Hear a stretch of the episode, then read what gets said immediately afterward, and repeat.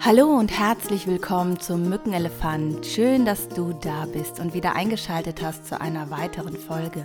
Mein Name ist Simone Kriebs und ich freue mich einfach, dass so viele Menschen immer dabei sind jede Woche. Ähm, meine Mitarbeiterin hat letztens wirklich die Zahlen gesagt. Ich bin immer unglaublich fasziniert, dass so viele Menschen diesen Podcast hören. Also danke, danke, danke an dieser Stelle ähm, ja, an euch. Also für mich ist es mega viel, keine Ahnung.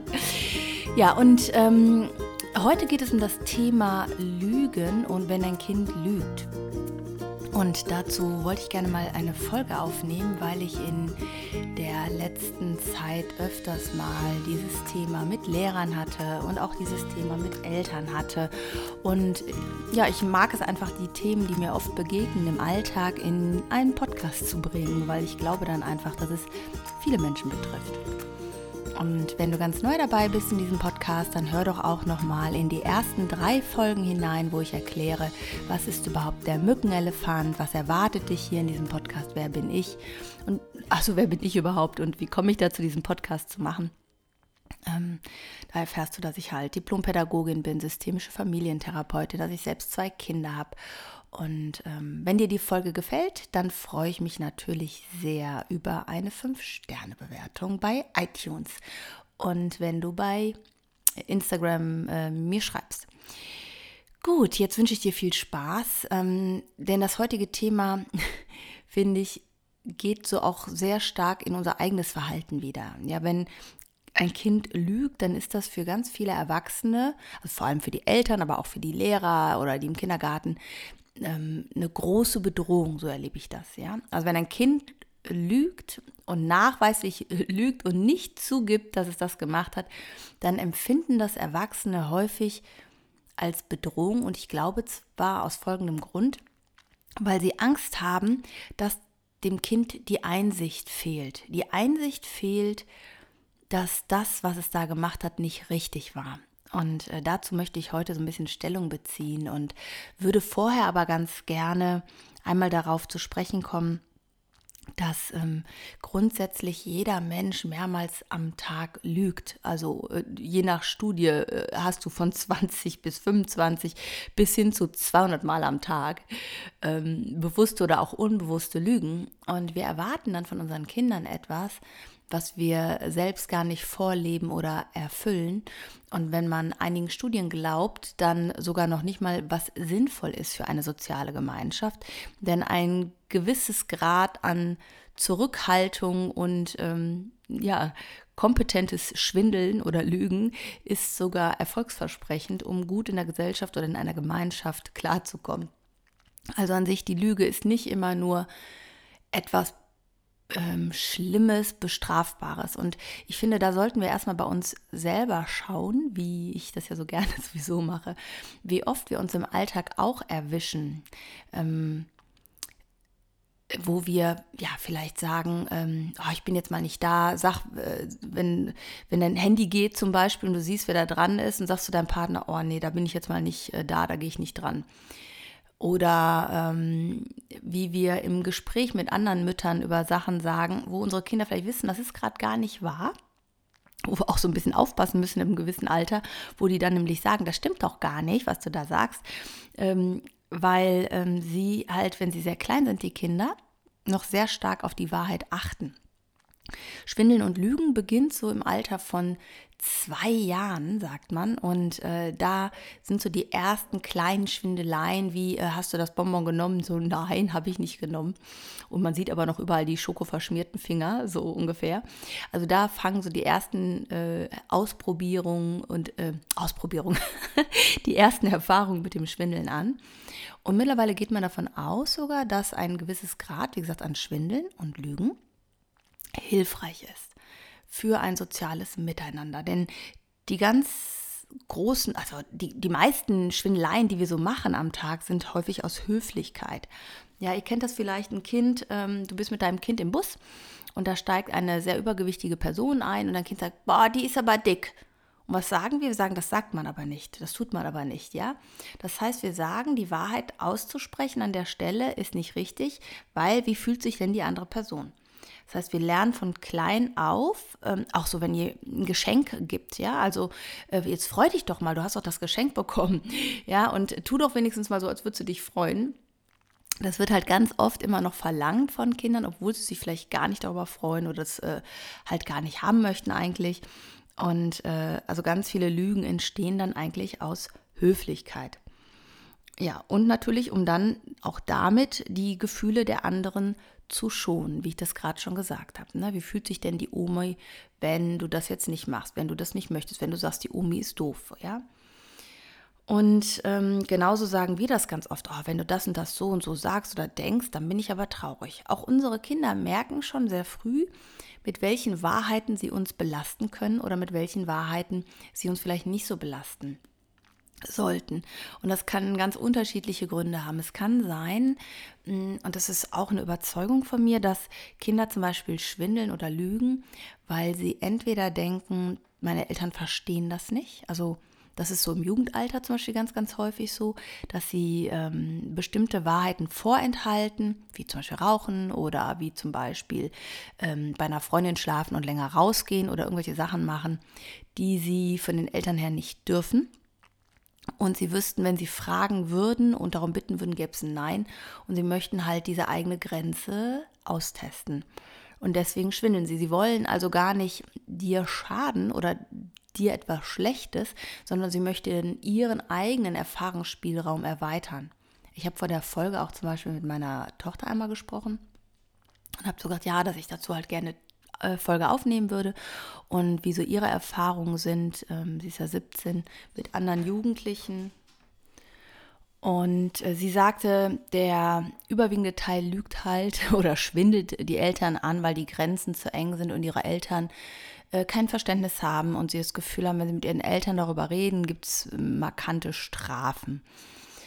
Und ähm, dann habe ich sie gefragt, ja, äh, du rauchst ja auch schon länger, du hast mir das ja erst vor ein paar Monaten gesagt was war denn deine Motivation, mir das nicht früher zu sagen?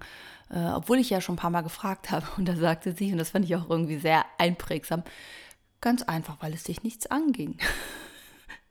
und das fand ich irgendwie auch, ähm, ja, eine sehr coole und irgendwie spannende Aussage und habe so gedacht, ja, irgendwie hat sie auch recht. Ne? Äh, so wirklich in dem Alter geht es mich nichts an, auch wenn ich es natürlich irgendwie gerne gewusst hätte es aber gar nichts an der Tatsache geändert äh, hätte. Und äh, ich sag mal so, wir haben so viele sozial anerkannte Lügen, ich sag mal Christkind, äh, Osterhase, Weihnachtsmann, ja, wo auch irgendwann rauskommt, dass es gar nicht so die Wahrheit ist. Und mm, es gibt immer so, wir unterteilen zwischen Lügen, die ähm, einen guten Grund haben und Lügen, die keinen Grund haben. Und äh, ich glaube, das ist auch etwas, was Kinder oder Heranwachsende mit der Zeit dann lernen. Ne? Welche Lügen sind halt erlaubt und welche sind nicht so erlaubt. Und ich glaube, ähm, es geht jetzt nicht darum, dass du dein Kind anhalten sollst zu lügen, im Sinne von, ja, jetzt mach das, damit du äh, sozial gut durchs Leben kommst, weil je besser du lügst, umso mehr kannst du dich durchschummeln. Das, das meine ich damit nicht, aber mal eine gewisse ähm, Entschärfung äh, auf, auf Kinder zu haben, wenn ja, sie sich ausprobieren im Schwindel. Ne? Also wenn sie sagen, äh, ich habe gar keine Hausaufgaben auf, obwohl sie vielleicht Hausaufgaben aufhaben. Oder wenn sie sagen, äh, das war gar nicht so und ihr fahrt hinterher, es war doch so. Und ja, einfach, dass ein Kind auch das Recht hat oder mm, ein junger Erwachsener schon das Recht hat, ähm, seine eigenen Erfahrungen so zu machen. Ne? Und es vielleicht gute Gründe gibt, warum sie euch das nicht gesagt haben. Und jetzt stell dir mal vor, du würdest mit der Überzeugung daran gehen, nicht dein Kind will das Schlimmste, es will dir was verheimlichen und du kannst deinem Kind nicht mehr vertrauen, sondern würdest von dem Besten ausgehen. Dein Kind lügt entweder, um eigene Erfahrung zu sammeln, wie das Leben funktioniert, um dich zu schonen, um höflich zu sein, um dich und deine Grenzen zu respektieren ähm, ja, äh, anstatt dir zu schaden. Das äh, ist eine ganz andere äh, Ausgangslage. Wenn du denkst, dein Kind lügt dich an, um dir zu schaden, um eine, die Beziehung zu dir zu verschlechtern, reagierst du ja ganz anders auf eine Lüge, als wenn du weißt, dein Kind macht das, um dich zu schonen. Und ich glaube, ganz, ganz häufig ist das wirklich so. Und ähm, ich würde ganz gerne jetzt nochmal zu diesem Punkt kommen, wo, ähm, ja, um diesen Einsichtscharakter, was ich am Anfang gesagt habe. Ähm, in Schule oder auch bei Eltern, glaube ich, ist es ganz häufig verknüpft, dass wenn mein Kind nicht die Wahrheit sagt, dann sieht es auch nicht ein, dass es ein Fehlverhalten begangen hat. Und ich glaube, dass das eine mit dem anderen gar nicht unbedingt im Zusammenhang stehen muss. Denn es gibt ja auch Kinder, die wahrheitsgemäß immer sagen, ja, ich war das, es tut mir total leid und ich werde das nie wieder tun, ähm, es aber trotzdem tun oder vielleicht trotzdem wieder schwindeln. Ja? Also ich glaube, dass ähm, das eine mit dem anderen nichts zu tun hat. Und das Einsicht nicht entsteht über eine Moralpredigt, sondern das Einsicht entsteht über Erfahrung und den Preis, den ich als Kind oder als Mensch auf, aufgrund meiner, meiner Verhaltensweisen bezahlt habe. Das heißt, wenn ich Verantwortung übernehme für das, was ich tue. Ja, und ähm, ich glaube, indem wir halt den Fokus so extrem auf dieses Lügen legen und dass das so schlimm ist und dass man das nicht darf, überdramatisieren wir das äh, manchmal. Und in einigen Familien entsteht vielleicht dadurch genau die Dynamik, dass man von der Lüge gar nicht mehr abrücken darf, weil wenn man der Lüge dann überführt wird, dann hat man ja für immer ja, so sein Vertrauen verloren. Deswegen klammern sich manche Kinder dann oder Jugendlichen dann noch mehr an diese Lüge. Dann gibt es manchmal so Persönlichkeitsmerkmale, denen es schwer fällt, ähm, sich selbst einzugestehen, weil sie es als starke Kritik empfinden, Fehler zu machen an ihrer eigenen Person, sich selbst sehr stark unter Druck setzen und versuchen einfach ein Bild aufrecht zu haben, das Gefühl haben, dass sie selbst ähm, ja, an, an Wert verlieren, wenn sie zugeben, dass etwas falsch ist oder dass sie etwas falsch eingeschätzt haben. Und äh, da empfehle ich Eltern auch einfach Ruhe zu bewahren. Wenn du weißt, dass es anders war, lass deinem Kind ein bisschen Raum, äh, selbst diese Lernerfahrung zu machen. Bei meiner Tochter ist es zum Beispiel einmal so gewesen, da hat sie einen Laptop ähm, gesucht. Sie war in der Laptop-Klasse damals und ich habe gesagt, naja, der muss ja in deinem Zimmer sein. Wo soll der denn sonst sein? Und sie sagte, der ist da aber nicht und der muss aber da sein. Und dann sagte ich, na, bist du dir ganz sicher, dass du den mit nach Hause gebracht hast? Sagt sie, ja, auf jeden Fall. Ich bin die Treppe hochgelaufen und bin mit den Knien immer gegen den Laptop gestoßen, weil ich den so vorne getragen habe. Das klang ja auch sehr glaubhaft. Und es war dann aber so, dass mich am nächsten Tag eine Frau angerufen hat, die den Laptop in der Straßenbahn gefunden hat. Und ähm, ja, meine Tochter war halt schon den Abend total fertig, weil ich sagte, naja gut, wenn er denn äh, hier wäre, dann wäre, also wenn du ihn mitgebracht hättest, wäre er auch hier. Es ist ja auch nicht schlimm, dass das passiert ist, dass er nicht da ist. Es gibt ja eine Lösung. Es ist ja nur ein Laptop, es ist ja kein überlebenswichtiges, äh, ist ja keine schlimme Krankheit oder sonst irgendwas. Und sie äh, beharrte aber darauf, dass er den mitgebracht hat und konnte dem auch nicht ähm, zugestehen. Selbst am nächsten Tag war es, also habe ich sie gar nicht weiter darauf angesprochen, weil ich wusste, das ist für sie so beschämend schon an der Stelle, dass ich nicht noch was sagen muss dazu. Wir hatten mal eine Sache, äh, da standen wir in der Küche und da sagte ich, Anna, das ist doch jetzt gerade offensichtlich, dass du was anderes gemacht hast.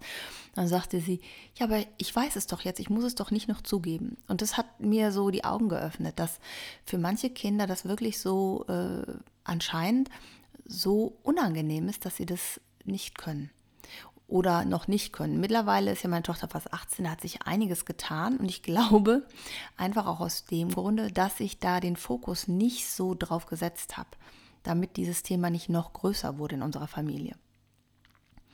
Ja, und dann zum Thema Einsicht. Hm, ich versuche mal so einen Vergleich aus dem Straßenverkehr. Hm.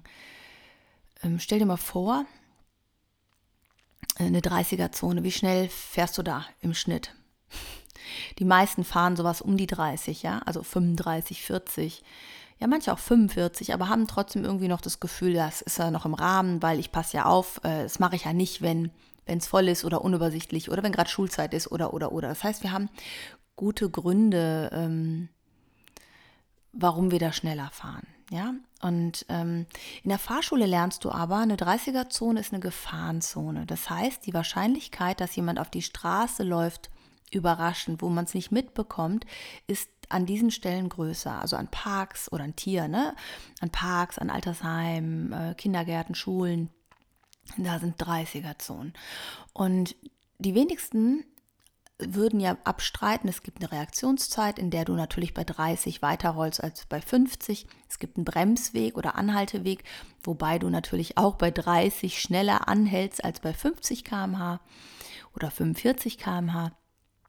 Und ähm, die Wahrscheinlichkeit, dass jemand ähm, tödlich verletzt wird, ist bei 50 km/h liegt bei 80 Prozent. Bei 30 km/h liegt sie nur noch bei 20 Prozent. Das haben wir alles in der Fahrschule gelernt und haben wir auch eingesehen. Aber halten wir uns deswegen dran? Ja, oder Rauchen ist auch so ein schönes Beispiel. Alle wissen, dass Rauchen schädlich ist. Jeder Raucher weiß das.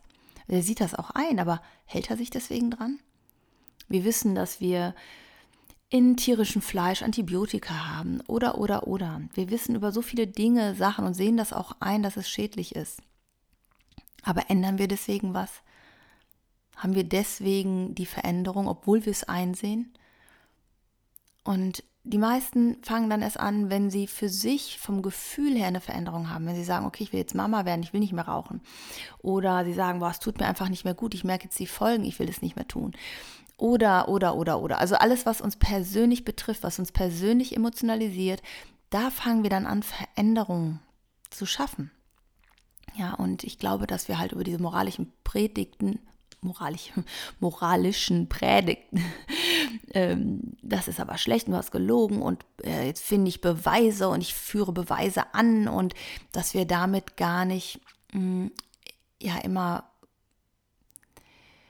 mh, mm, unseren Kindern wirklich mithelfen. Ja, also ich glaube, häufig brauchen wir die Wahrheit für uns selbst, um eine Sicherheit zu haben und das spricht ja nur dafür, dass wir eigentlich nicht im Vertrauen sind für, unseren kind, für unsere Kinder, ne? sondern dass wir irgendwie eine rationale Sicherheit brauchen, was war da jetzt. Genauso, wenn Lehrer manchmal sagen, dein Kind äh, oder ihr Kind hat das und das gemacht in der Schule und du als Eltern denkst, mein Kind, das kann doch gar nicht sein. Doch, es kann durchaus sein, auch wenn dein Kind dir genau das Gegenteil erzählt. Das ist durchaus möglich und es wird gute Gründe haben, wenn es das tut. Nämlich vielleicht, dass du äh, das gute Bild von ihm behältst, dass du es weiter lieb hast, dass äh, es dich nicht enttäuschen will, dass es denkt, ähm, ja, äh, dass es sich selber schämt für das, was es da gemacht hat und, und, und, und, und. Es gibt ganz viele Gründe. Und vielleicht geht es gar nicht darum, immer genau die Wahrheit zu kennen und wie ein Detektiv alles herauszufinden, sondern mehr ins Vertrauen zu gehen unseren Kindern gegenüber, dass sie halt genau auf dem Weg sind, Lösungen für ihr Verhalten, für ihre Erfahrungen ähm, zu sammeln, ja, um eigene ähm, Erfahrungsspielräume zu machen. Was geht, was geht nicht, was verletzt, was verletzt nicht. Und ich finde es richtig, dass du deine Meinung dazu sagst und deine Haltung dazu sagst. Und das finde ich super. Und überprüf auch mal bei dir, wie oft du aber vielleicht schwindelst.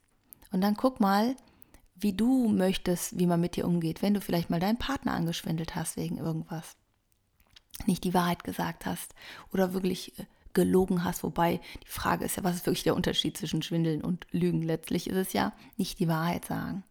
Und dann gibt es wieder tausend Definitionen, was man wie differenziert und was wie schlimmer ist oder nicht schlimmer ist. Aber ich glaube, genauso wie du weißt, in dem Moment, dass, wenn du lügst, dass es nicht richtig ist, genauso wie du weißt, hätte ich das mal nicht gemacht. Und vielleicht genauso wie du manchmal an der Lüge festhältst, weil du dich schämst, ähm, der Lüge überführt zu werden, genauso geht es unseren Kindern. Und ich glaube, dass es deswegen nicht so ist, dass unsere Kinder später im Leben nicht klarkommen, ähm, kriminellen Weg einschlagen oder, oder, oder welche Befürchtung wir da manchmal haben. Und ich hoffe, ich konnte dir ein bisschen Mut machen, etwas gelassener mit diesem Thema bei deinen eigenen Kindern umzugehen und bei der nächsten Schwindelei nicht ganz so an dir und deinen Erziehungskompetenzen zu zweifeln. Denn das gehört genauso irgendwie zum Leben dazu, für die Gemeinschaft dazu, wie, ja, andere Sachen. Und natürlich ist es schön, wenn wir alle immer ehrlich sind zu uns selbst, zu unseren Mitmenschen. Und dabei müssen wir aber trotzdem berücksichtigen, dass jede Wahrheit nur unsere Wahrheit ist, dass jede Wirklichkeit nur unsere Wirklichkeit ist, so wie wir sie interpretieren und bewerten. Und es so die wirkliche Wahrheit ja kaum zu erfassen ist für uns. Das heißt, wir haben alle einen sozialen Kontext, auf dem wir bewerten und auf dem wir Wirklichkeit wahrnehmen. Und ähm, das sollten wir einfach auch berücksichtigen. Ja, ich wünsche dir eine ganz wundervolle Woche und eine liebevolle Woche. Nimm dich liebevoll in den Arm, wenn du dich bei kleinen Schwindeleien ertappst und lach mal über dich selbst und schau mal, wie wäre es, wenn du an dieser Stelle gar nicht schwindeln würdest, sondern die Wahrheit sagen würdest. Wie würde sich das für dich anfühlen und für dein Gegenüber? Und wie, ähm, ja, was hält dich davon ab, vielleicht in dem Moment die Wahrheit zu sagen, um ein besseres Gefühl zu bekommen, warum vielleicht dein Kind ganz genau diese Sachen macht. Denn einige Dinge, die bewerten wir als Erwachsene gar nicht mehr als Lüge. Das ist ganz interessant. Und jetzt denke mal daran, du bist genau richtig so, wie du bist für dein Kind und dein Kind ist genau richtig so, wie es ist. Und ihr seid ganz wundervoll und ihr wachst aneinander und ihr gebt euch den Raum dafür, über euch selbst hinauszuwachsen. In Liebe und Vertrauen. Fühl dich umarmt. Tschüss, deine Simone.